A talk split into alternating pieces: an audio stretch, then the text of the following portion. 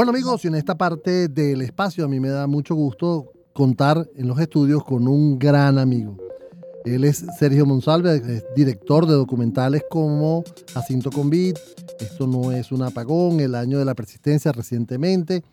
Entre sus películas eh, que han sido proyectadas en los circuitos de las salas nacionales, ha participado en múltiples festivales internacionales, es presidente del Círculo de Críticos de Caracas, director de editorial Observador Latino, columnista en el Nacional, El Perro Blanco, docente de cine.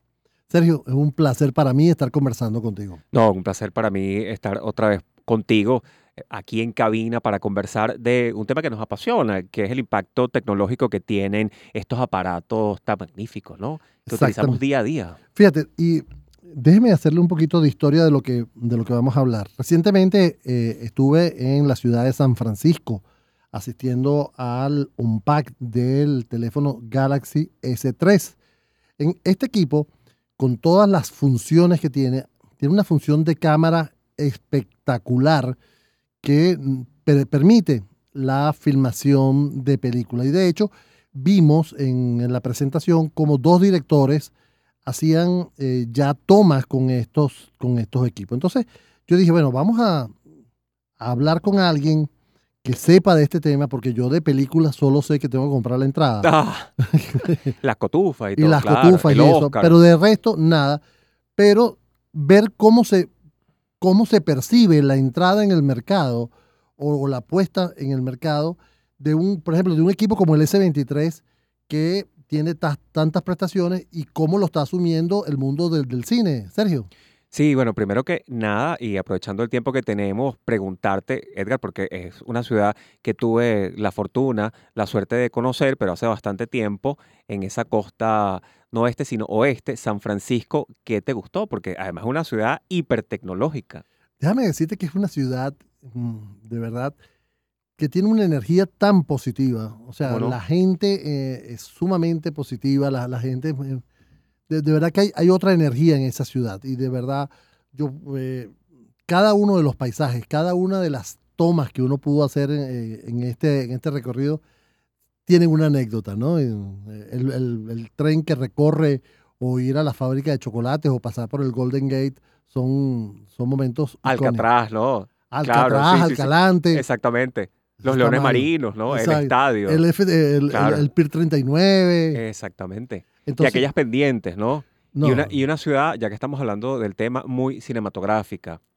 Entonces, claro, eh, entrando ahorita en materia, en tema, hay que decir que sin duda alguna el uso de los celulares tiene desde hace unos 10 años una impronta muy fuerte en el mercado audiovisual, específicamente en Estados Unidos y penetración en la costa en la que estabas, en la costa oeste, tanto en San Francisco, que es una cuna para un cine más alternativo, independiente, como en Hollywood, como en Los Ángeles. De hecho, uno de los directores más importantes e influyentes de los últimos tiempos arranca con una película a su carrera que se llama Tangerine, rodada por completo con tecnología celular. Exacto.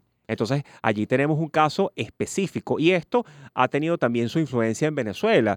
Tenemos varios casos que tocar de gente que ha tenido la fortuna y también el gusto de hacer películas con celulares. Entonces ya es como una tendencia.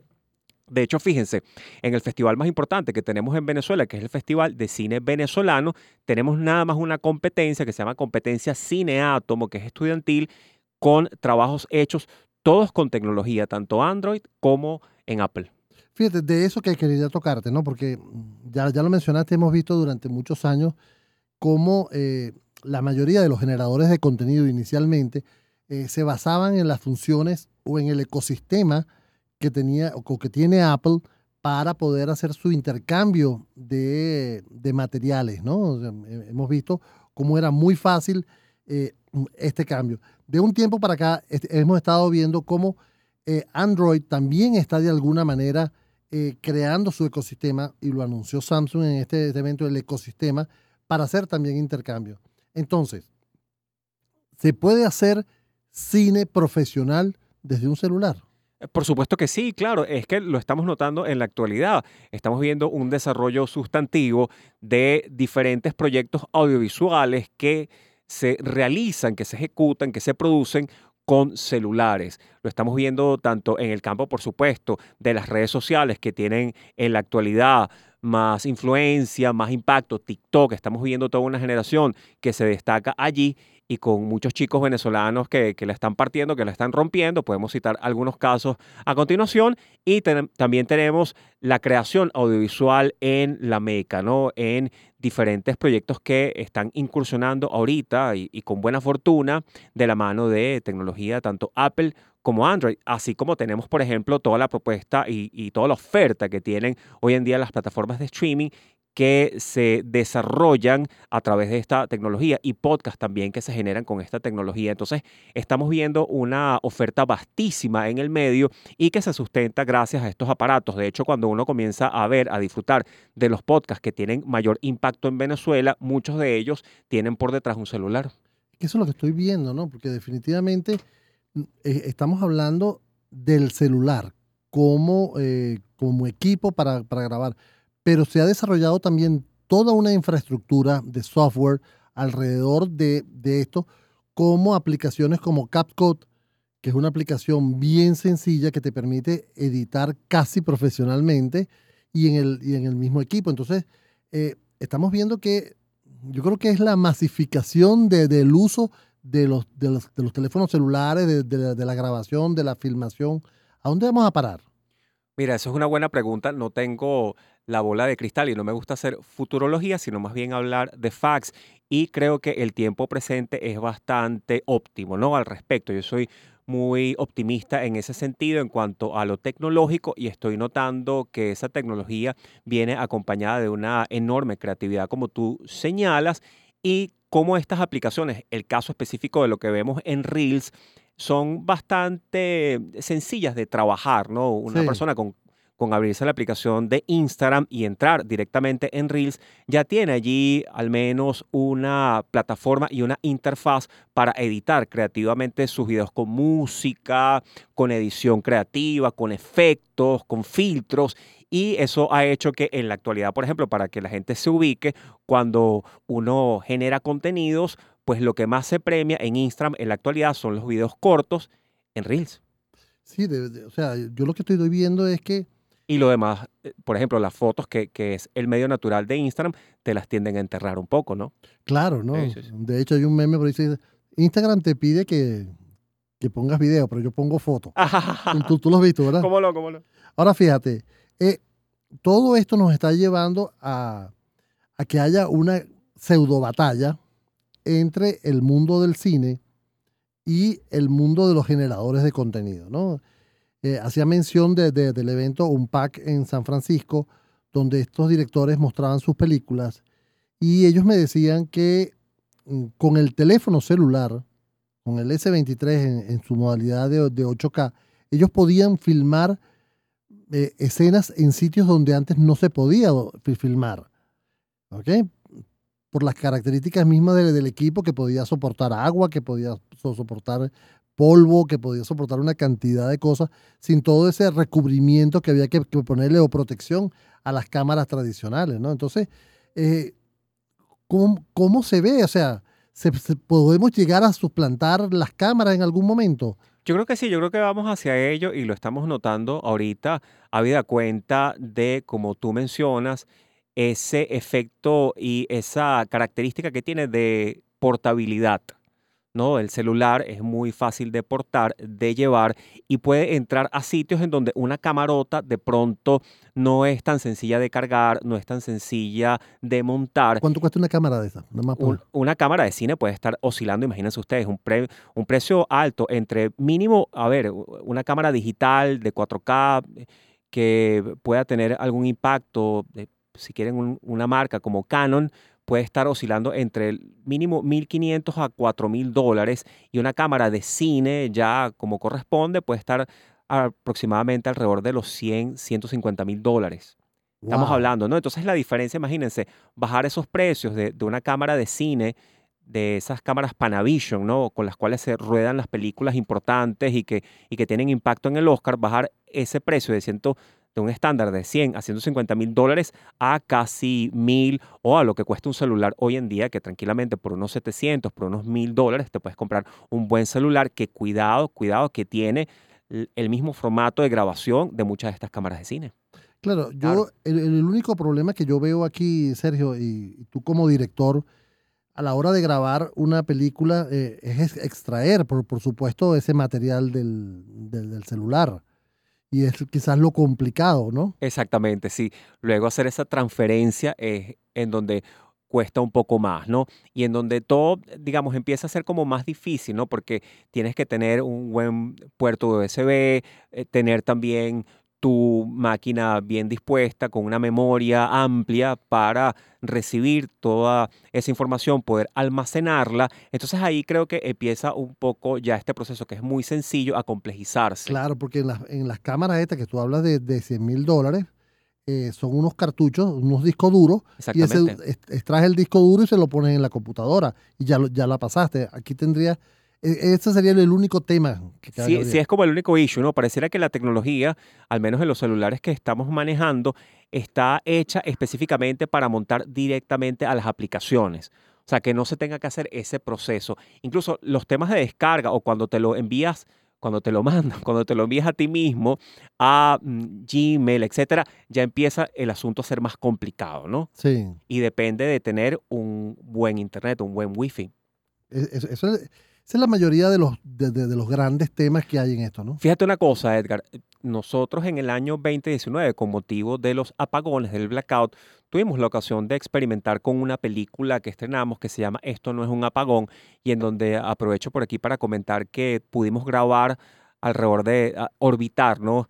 Ser como satélites de Unión Radio. Entrevistamos aquí a cantidad de personas, amigos de la señal de la emisora, como el caso de Fran Monroy. Grabamos internamente a Luis Carlos Díaz, que estaba saliendo de una entrevista el día que lamentablemente iba a ser detenido, pero en cualquier caso lo grabamos. Y recuerdo que eso todo lo hicimos, producto de la urgencia, ese documental, con este aparato que tengo en la mano que recuerdo que lo compré gracias a, una amiga en común que se llama Tulia Monsalve. Entonces, claro, Tulia, Tulia me, me, invitó, Tulia, Tulia dijo, mira, vamos a, vamos a invertir en esto. Y valió la pena porque eh, yo tenía ganas de hacer una película con un celular eh, influido por cineastas como el que te mencioné, el que hizo la película Tangerine. Y no fue bien, ¿vale? Es un documental que tiene y que tuvo bastante impacto en ese contexto y que está disponible en YouTube si quieren verlo con el título de Esto no es un apagón, pero a lo que hoy es, lo más complicado fue pasar el documental que ya teníamos editado acá y que ya teníamos montado y con una duración de hora y media, pasarlo a YouTube. Eso fue lo más complicado. ¿Te llevó cuánto? Eso nos llevó aproximadamente, fíjate, la, gente no me va a creer, pero primero pasarlo por completo nos tomó prácticamente como tres días y luego montarlo en YouTube, eso fue en ese momento un mes. Wow. Un mes.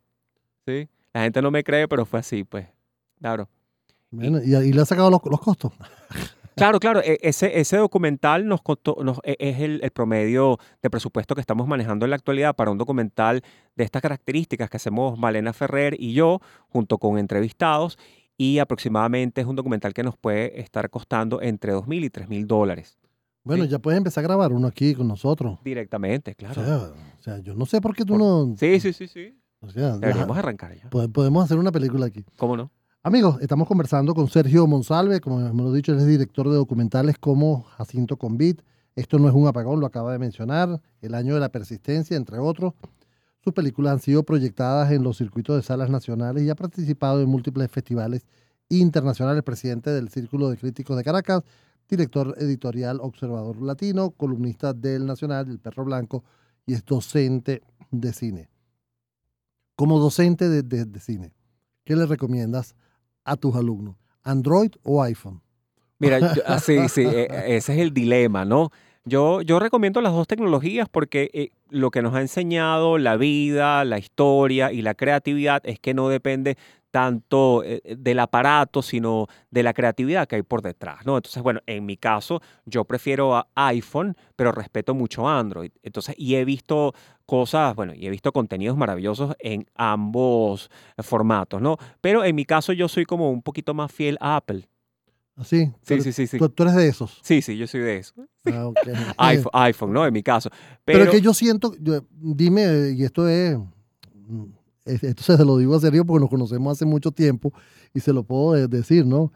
Pero yo siento, Sergio, que hay, un, hay como un delay de parte de iPhone con lo que son cámaras, con lo que es edición propia del celular, cosa que no está pasando con los sistemas Android, por ejemplo, como el de Samsung. ¿Cómo no? ¿Cómo no? Sí, sí, hay, hay más avance de aquel lado, ¿no? Yo siento que Apple se ha quedado rezagado en muchas cosas, ¿no? Y que la tecnología de Apple no es tan amigable. Eso, eso suele ocurrir. Es para un grupito. Exactamente. Para un grupito inteligente. de pronto sí, de pronto sí. Mientras, claro, mientras que Android eh, eh, es mucho más popular y más sencilla incluso de trabajar, ¿no? Sí, de hecho, eh, como al ser un sistema de software abierto como es Android y que cualquiera tiene acceso a, poner en su teléfono el Android, hay versiones de Android que, que, son como más curadas, son como más elaboradas, más preparadas. Es el caso de la compañía Samsung, por ejemplo. Este es mi opinión. ¿Cómo no? Mi, mi opinión. Claro, eh, yo también tengo, mi hijo también trabaja todo con, con Mac y yo le hablo de, de, Android, entonces él dice que yo soy, este, no sé, que, que vivo en el infierno, ¿no? que yo no conozco lo que, lo, lo, que es la, la, edición de videos. ¿Ok? Pero bueno, vamos a ver. Yo creo que lo que falta eh, en, dentro de la plataforma propia para que Android tenga eso es un software en los sistemas eh, como, como Windows, quizás que, le permita, ¿no? Que le permita tener una, una capacidad diferente para poder procesar todas estas imágenes. Y mira tú una cosa, ¿no? Que es importante, dado que lo estabas preguntando ahorita, hay una tendencia que se presta muchísimo para tecnología Android, ¿no? Y para lo que estás mencionando de Samsung, que es una tendencia de hacer videos únicamente con lo que llaman B-roll. ¿Qué es B-roll? B-roll son las famosas tomas de apoyo.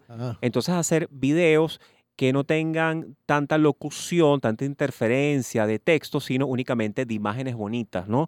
Entonces, con eso poder recrear, por ejemplo, un evento como al que tú fuiste en San Francisco, únicamente con imágenes. Esos videos están ahorita como mm, bien premiados por los algoritmos. Entonces, yo invito a que la gente se meta por allí porque es un trabajo documental, creativo, que se puede hacer con específicamente un Samsung Android.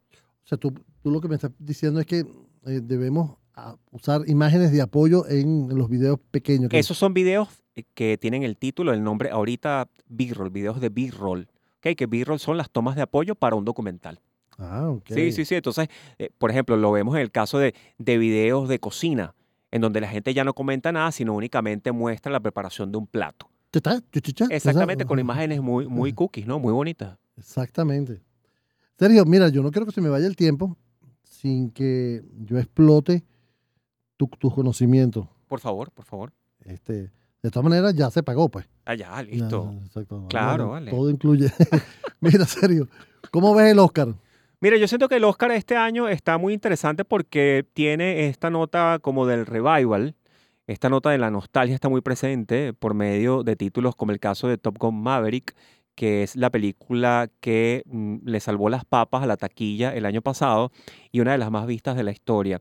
Lo mismo que el caso de Avatar, son las películas de estas populares, de modo que yo siento que mm, hacerle justicia a estas películas pues le viene bien a tanto... yo en Maverick me estuve despierto. Eh, qué bueno, qué bueno. Pero en Avatar, pero me dormí. Te dormiste, está bien. o sea, mucho amor, mucho paisaje. Mucha ecología. Mucha ecología, sí, sí, ya. Yo salí ahí con demasiado Mucho hipismo. Exacto. Claro, sí, sí. En cambio, la adrenalina que hay en el otro. Impresionante, impresionante. Mira, entonces yo siento esto, ¿no? Que tenemos aquí mm, presente un menú muy rico de 10 títulos nominados a la mejor película y entre los que figura el, lo que llaman el All Money o Old School de Hollywood, representado en Cameron y en esa figura tan prominente como Tom Cruise y por, otro par y por otra parte, no, no, menos importante, eh, película. Eh, ya, ya te voy a decir, la nueva, la nueva generación que representa una película como todo en todas partes al mismo tiempo. Entonces creo que el dilema está, a ver, de momento cuando uno se mete en las casas apuestas se da cuenta rapidito que las dos favoritas son la película Fablemans de Spielberg, que de nuevo old school, junto con James Cameron, y tenemos otra favorita que es la película con personajes asiáticos que se llama Todo en todas partes al mismo tiempo y que es una película de un tema que circula mucho que es el de los multiversos, que recomiendo. Son dos buenas películas y otra que se puede meter también por allí en la conversación es una que se llama Tar, que me gustó, que es con Kate Blanchett. Dios mío. Estoy aquí perdido, pero no importa. No pasa nada, no, no, pero yo digo, mira, aprovechar. Ah, no, no, es que cuando yo vea al Oscar, es que, es que esa es la que yo decía que iba a ganar. Claro, es, por, por, favor, por, favor, por supuesto. Entonces, claro, eh, aquí, aquí enganchar a la gente, conectarla con el hecho de ver una película, aprovechar que está en salas, que se llama Fablemans y que cuenta con la dirección de ese gran realizador que se llama Steven Spielberg, contando una historia, como dicen por allí, semi-autobiográfica. Amigos, hemos estado conversando con Sergio Monsalve, director de documentales tan conocidos como Jacinto Convit. Esto no es un apagón, el año de la persistencia. Tiene todo un currículum que tiene dos páginas. Yo solo leo el primer párrafo. El primer párrafo nomás lo leo. Además es amigo mío y, y por eso está aquí con nosotros. Para cerrar, ¿recomendarías? ¿A quién le recomendarías empezar con un equipo celular a filmar? A los nobles? Mira, yo le recomendaría tanto a los nobles como a los veteranos, porque siento muchas veces que los veteranos del cine venezolano se pueden estar quedando un poco atrás, detrás de la ambulancia, en el aparato. Que prueben. Entonces que prueben, ¿vale? Porque eso los va a refrescar. Nada más ese gesto de hacer una película con un celular es algo que seguramente les va a reportar algún beneficio creativo. Entonces que se prueben allí, que incursionen, que, no sigan pensando en ese sistema tan caro, tan pesado, tan burocratizado, hacer una película como antes, con una camarota, un trípode, etcétera. Yo creo que comprobarse con una tecnología como Android, con un aparato Samsung, etcétera, yo creo que por allí es que puede pasar el futuro y, un presente como más creativo para el cine. Y lo propio los jóvenes. Los jóvenes que estén pensando en hacer una película, un cortometraje, que lo hagan directamente con la tecnología que tengan a la mano, con el celular. Y creo que por allí seguramente vamos a tener em, algo bueno que reportar para el cine venezolano. Bueno, fíjate que nosotros hemos visto, Sergio, y, tú como crítico debes haber tenido muchos casos en el cual con una sola camarita, que aquellas eh, cam de 8, eh, se, se grababan documentales o hay documentales de guerra, por ejemplo. Exactamente. Donde, donde está, solo él, ¿ok? O lo vemos también en, programas en, la televisión, donde está esta persona sola en, una selva, en un monte. Por decir algo rapidito, ¿no? Acordemos o no olvidemos que una película parteaguas de el, digamos, el fin del siglo XX y el comienzo del milenio. Es una película que se estrena en el año 99 que cambia la industria, que se llama El Proyecto de la Bruja de Blair, que se hizo con una DV-CAM, una cámara muy pequeñita, un presupuesto de apenas 100 mil dólares aproximadamente, y esa película cambia por completo la historia del cine, convirtiéndose en una de las más taquilleras. En la actualidad se están haciendo películas así. Bueno, que yo te voy a regalar un equipo celular a ti. Eh, por favor. te voy a cambiar ese, ese aparato. E, esa manzana que tienes aquí. por favor. Además que está mordida. Ah, ok, claro. O sea, o sea, te dieron una manzana, está mordida. y yo quisiera ver ese documental, Sergio, que... ¿Cómo no? Claro, sí, sí. El último que tenemos que se llama El Año de la Persistencia, que es un documental sobre la persistencia en la industria del cine en Venezuela y que quiere también ser un mensaje de aliento, ¿no? Como una carta de amor al cine. Dios mío. Yo creo que eh, este año 2023, Sergio, el, panorama nacional se presenta muy movido como para empezar a, hacer tomas y, a hacer la historia de este 2023 que creo que va a ser sumamente interesante.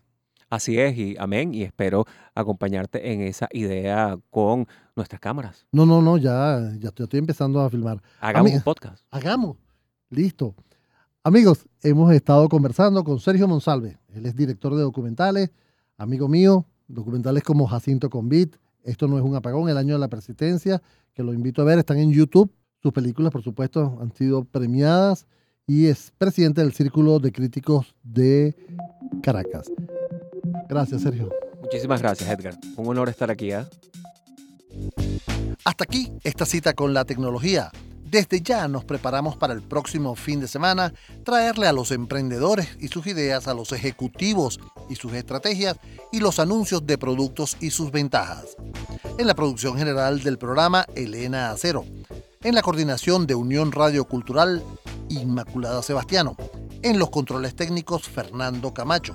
En la conducción de este espacio, quien tiene el placer de hablar con ustedes, Edgar Rincón. Nuestras redes sociales, arroba ciberespacio y la mía personal, arroba e rincón m en todas las redes sociales.